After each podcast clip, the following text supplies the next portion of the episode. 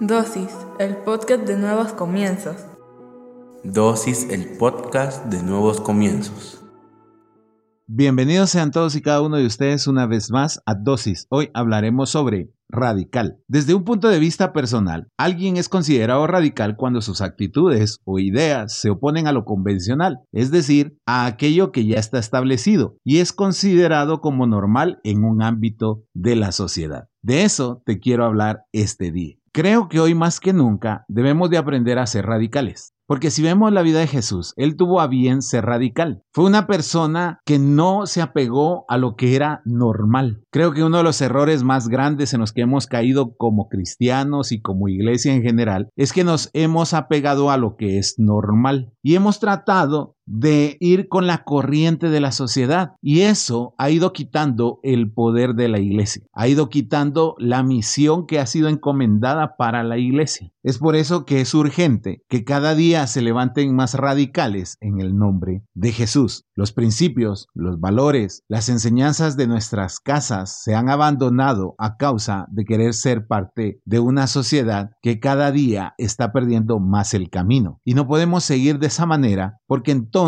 nosotros como cristianos también vamos a terminar perdiendo el camino. Te voy a poner unos ejemplos de ser radical. Marcos 2 del 2 al 5 dice, pronto la casa donde se hospedaba estaba tan llena de visitas que no había lugar ni siquiera frente a la puerta. Mientras él les predicaba la palabra de Dios, llegaron cuatro hombres cargando a un paralítico en una camilla. Como no podían llevarlo hasta Jesús debido a la multitud, abrieron un agujero en el techo, encima de donde estaba Jesús. Luego bajaron al hombre en la camilla, justo delante de Jesús. Al ver la fe de ellos, Jesús le dijo al paralítico, Hijo mío, tus pecados son perdonados. Si vemos a estos cuatro amigos, ellos fueron radicales en la fe porque no se dieron por vencidos delante de todos, delante de las circunstancias. Cualquiera de nosotros posiblemente, al ver que todo estaba lleno, nos hubiésemos dado la vuelta y hubiésemos dicho otro día, en otro momento, en otro lugar. Pero ellos fueron radicales, fueron en contra de los estándares o parámetros establecidos. ¿Quién en su sano juicio sube al techo de una casa con un paralítico a cuestas? ¿Quién en su sano juicio abre un agujero en el techo para bajar por ahí a un paralítico? ¿Y quién en su sano juicio cree que haciendo todo eso el paralítico iba a recibir la sanidad? Eso solo lo cree alguien que es radical en su fe. Creo que hoy a los cristianos nos hace falta ser radicales en nuestra fe. Hoy a la menor señal de problemas comenzamos a titubear, comenzamos a dejar que nuestros pensamientos nos ahoguen y ni siquiera avanzamos. Es más, ni siquiera nos hubiésemos atrevido a poner un pie en esa casa, porque hubiésemos dicho, de todos modos, Jesús nos va a hacer el milagro, porque eso es lo que pensamos hoy en día. El Señor no le pidió los antecedentes al paralítico, sino que vio la fe radical de sus amigos.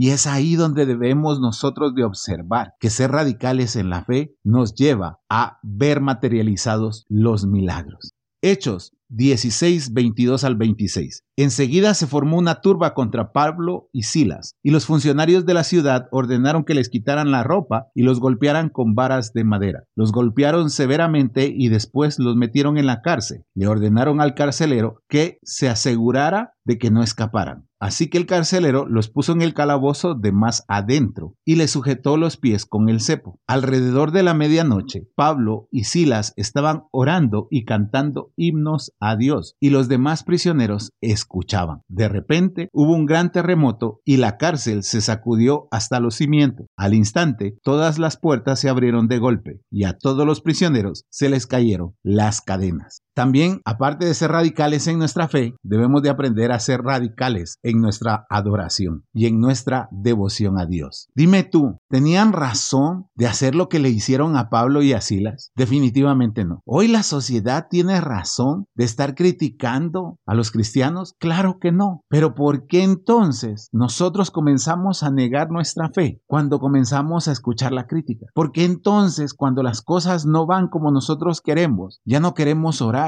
Ya no queremos adorar al Señor. Pensamos que no vale la pena. Y es que Pablo y Silas no lo estaban haciendo en su casa, lo estaban haciendo en el calabozo más adentro de los calabozos o de la cárcel, engrilletados al cepo. Y en ese momento decidieron, no a las seis de la tarde, sino a medianoche, cuando todos nosotros ya posiblemente estamos dormidos o estamos haciendo otras cosas que no nos edifican. En ese momento ellos decidieron adorar el nombre del Señor. Radicales totalmente. Por eso es que debemos de aprender a ser radicales en nuestra pasión, en nuestra oración y en nuestra adoración hacia Dios. Mateo 9 del 10 al 13. Más tarde, Mateo invitó a Jesús y a sus discípulos a una cena en su casa, junto con muchos cobradores de impuestos y otros pecadores de mala fama. Cuando los fariseos vieron esto, preguntaron a los discípulos, ¿por qué su maestro come con semejante escoria? Cuando Jesús los oyó, les dijo, la gente sana no necesita médico, los enfermos sí. Luego añadió, ahora vayan y aprendan el significado de la siguiente escritura. Quiero que tengan compasión, no que ofrezcan sacrificios, pues no he venido a llamar a los que se creen justos, sino a los que saben que son pecadores. Si hay alguien, como te decía al principio, que fue radical, fue Jesucristo. Y no solo en sus enseñanzas, sino en su manera de vivir. Él no solo predicaba, él lo demostraba con hechos. Él no decía, yo vine por la oveja perdida predicando. Él se sentaba con la oveja perdida y no le importaba la crítica. Hoy a nosotros nos importa más la crítica que el alma perdida. Hoy ya no nos atrevemos ni siquiera a evangelizar porque tememos que nuestras palabras no logren ser coherentes con los actos que tenemos todos los días. Jesucristo fue radical en sus actos y en sus palabras. Fue la persona más coherente que ha existido sobre la faz de la tierra. Para ser radical, tú tienes que aprender a tener un testimonio íntegro. Y para tener un testimonio íntegro, tus palabras deben de acompañar tus actos. Entonces debemos de aprender a ser radicales para evangelizar ir donde nadie se atreve, hablarle de Jesucristo a las personas que nadie les quiere hablar, amar a aquellos que son desechados por otras iglesias, que son desechados por otros pastores, que son desechados por otros cristianos. Debemos de ser capaces de amar a esas personas para demostrarles esa manera tan radical que tenía Jesucristo de enseñarles que ellos también podían acceder a la salvación por medio del arrepentimiento de sus pecados. Ser radical para expandir el reino. Ser radical en tu fe. Ser radical en tu pasión. Pero sobre todo, ser radical para amar a aquellos a los que la religiosidad no se atreve a amar. Padre, en el nombre de Jesús te damos gracias. Te pedimos, Señor, que enciendas esa chispa en nuestro corazón para ser radicales, para que no nos conformemos con ser lo que hoy se llama estándar, sino todo lo contrario, que podamos ser como tú fuiste